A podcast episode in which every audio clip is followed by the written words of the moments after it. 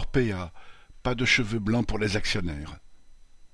Depuis les révélations sur la maltraitance des résidents et les détournements d'argent public, l'action du groupe Orpea plonge et son immense dette accumulée dans l'achat tous azimuts de biens immobiliers le met maintenant au bord de la faillite.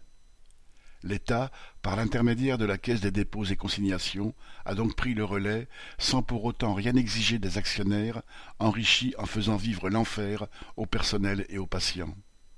Les profits sont pour eux, les pertes pour l'argent public. Et voilà comment l'État conçoit les sanctions contre les vampires du grand âge.